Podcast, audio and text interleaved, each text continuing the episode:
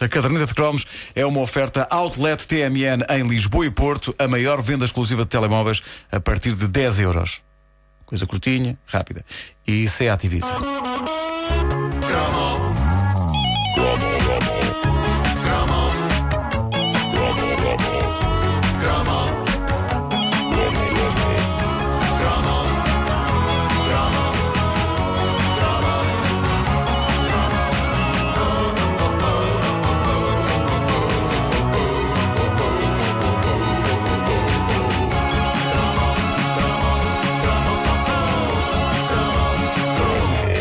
Pateta sempre foi a minha personagem preferida do universo Disney.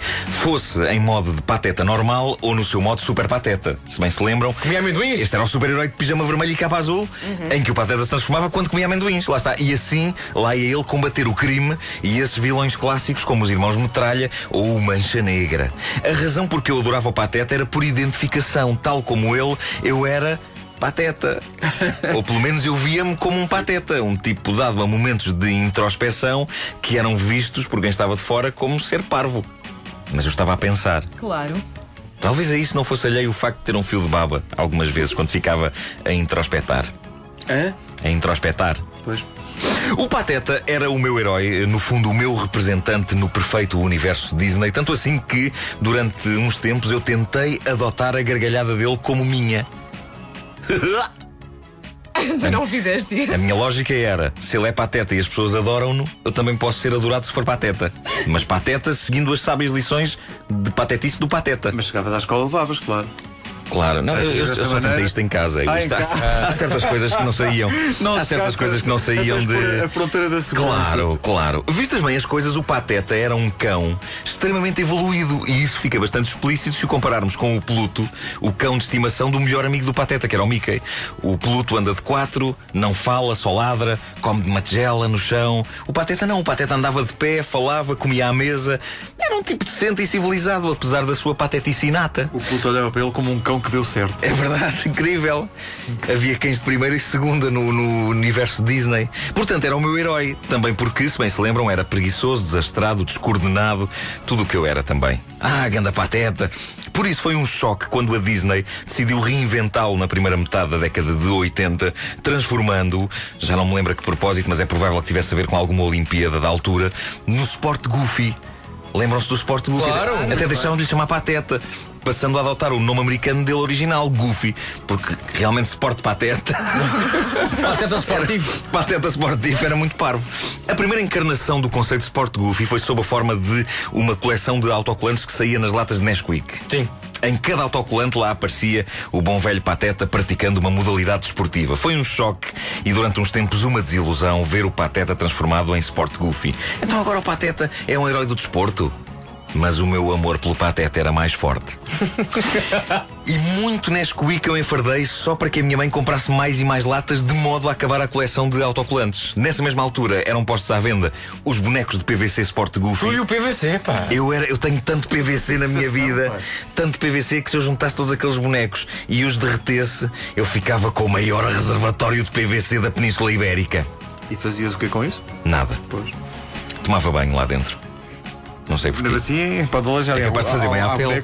com umas arestas. Pois é, é verdade.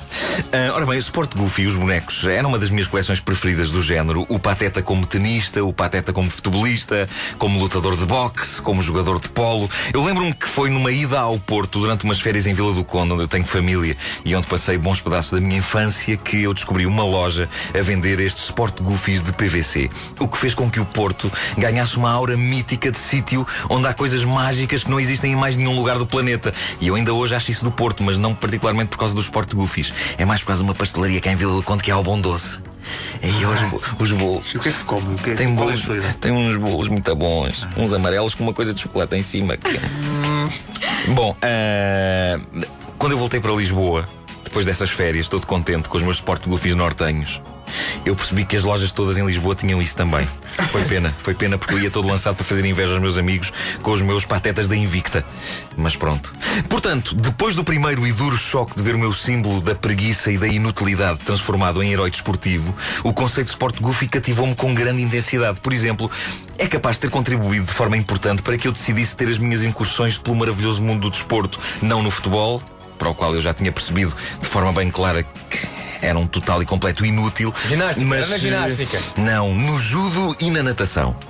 Se o Pateta conseguia ser um as do desporto, eu também. De judo, como é público e sabido, só consegui ter uma aula.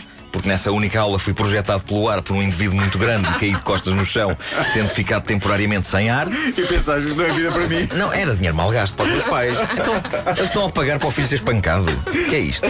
Ah, e por isso pareceu-me dinheiro mal gasto para repetir aquilo duas vezes por semana, às terças e às quintas, como estava previsto. Daí ter desistido ao fim da primeira aula. Já na natação, as coisas correram melhor e se há coisa que eu gosto de fazer hoje em dia é de nadar. Eu sou uma espécie de homem da Atlântida. Deem-me um, um tanque com água e eu fico lá. Mas eh, calma que no topo da minha tabela, mesmo ali no primeiro lugar, a coisa que eu continuo a gostar de fazer mais hoje em dia é nada, nada. Não é nadar, é nada. Embora seja bastante impossível hoje em dia realizar esse, esse bonito sonho. O Sport Goofy era uma coisa do ténis. Era, era. O Campeonato Nacional de Ténis para Miúdos, ou seja, as, as categorias de iniciados, que era sub-12, cadetes, sub-14, júniores. Estava a faltar aqui um, já não me lembro. Era tudo o Sport Goofy. Exato. E depois mudou. Tu eras, um, tu eras no fundo, eras um, um pateta esportivo. Eh, Eras, eras. Sabia, sabia cadetes porque é que não havia diamantinos? Ah, piada esportiva. iniciados infantis, cadetes e júniores, era isso. Lembrei-me agora. A caderneta de cromos na rádio comercial. A caderneta de cromos na rádio comercial, todas as manhãs, uma oferta Outlet TMN em Lisboa e Porto, a maior venda exclusiva de telemóveis a partir de 10 euros. E Seat Ibiza.